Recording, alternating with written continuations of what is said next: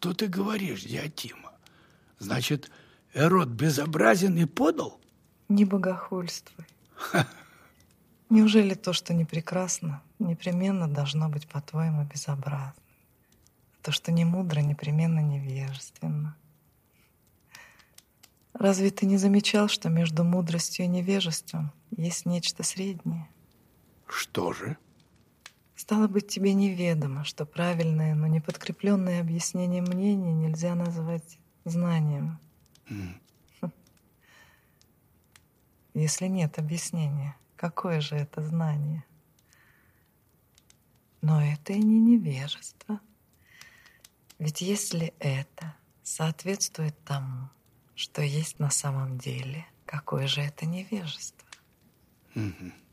А в таком случае не стой на том, что все, что не прекрасно, безобразно, а все, что не добро, есть зло.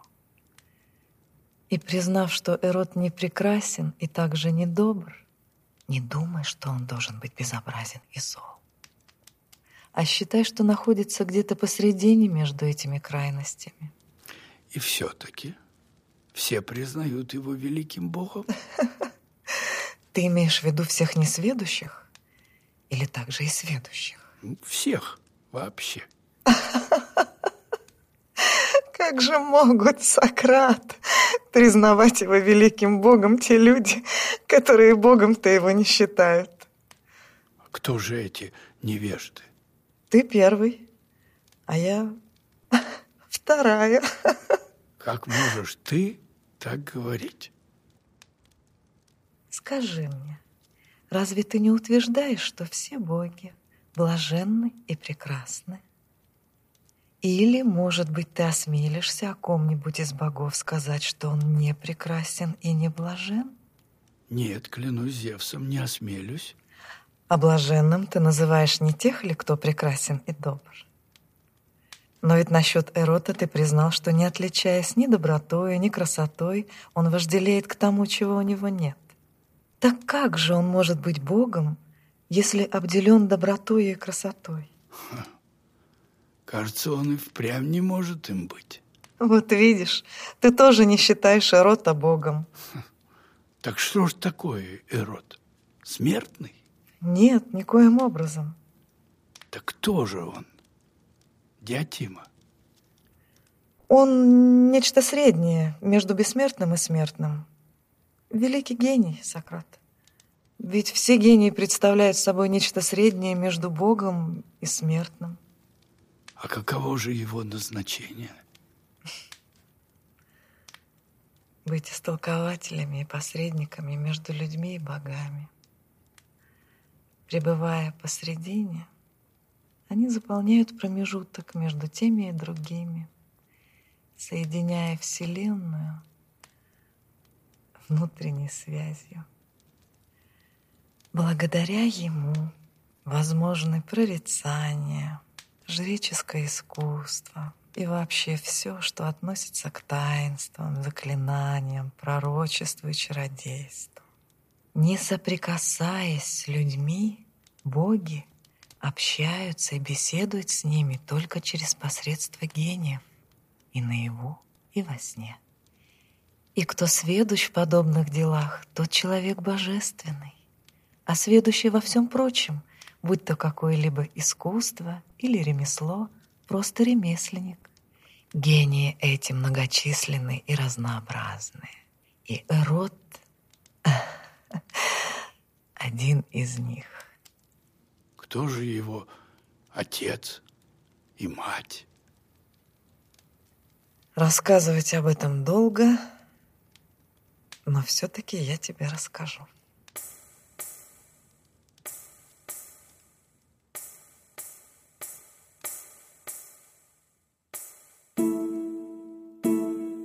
Когда родилась Афродита, боги собрались на пир, и в числе их был бог богатства Порос, сын Метиды, богини разума.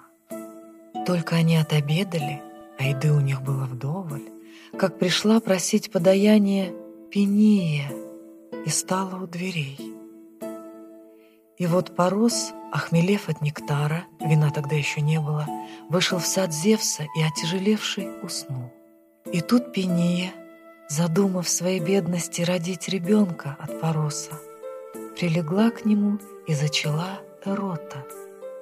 Вот почему Эрот — спутник и слуга Афродиты, ведь он был зачат на празднике рождения этой богини.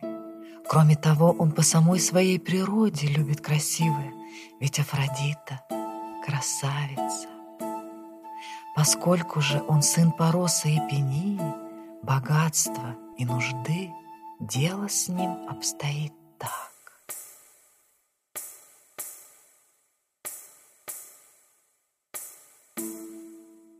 Прежде всего, он всегда беден и, вопреки распространенному мнению, совсем не красив и не нежен, а груб, неопрятен, необут и бездомен. Он валяется на голой земле, под открытым небом, у дверей, на улицах и, как истинный сын своей матери, из нужды не выходит. Но с другой стороны, он по-отцовски тянется к прекрасному и совершенному. Он храбр, смел и силен. Он искусный ловец, непрестанно строящий козни. Он жаждет разумности и достигает ее. Он всю жизнь занят философией. Он искусный чародей, колдун и софист. По природе своей он не бессмертен, не смертен.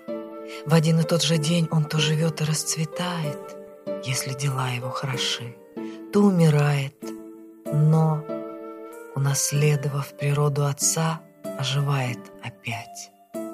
Все, что он не приобретает, идет прахом, отчего Эрот никогда не бывает ни богат, ни беден. Он находится также посредине между мудростью и невежеством. И вот почему. Из богов никто не занимается философией и не желает стать мудрым, поскольку боги и так уже мудры. Но не занимаются философией и не желают стать мудрыми опять-таки и невежды. Ведь тем-то и скверно невежество, что человек и не прекрасный, и несовершенный, и не умный, вполне доволен собой. А кто не считает, что в чем-то нуждается, тот и не желает того, в чем, по его мнению, не испытывает нужды.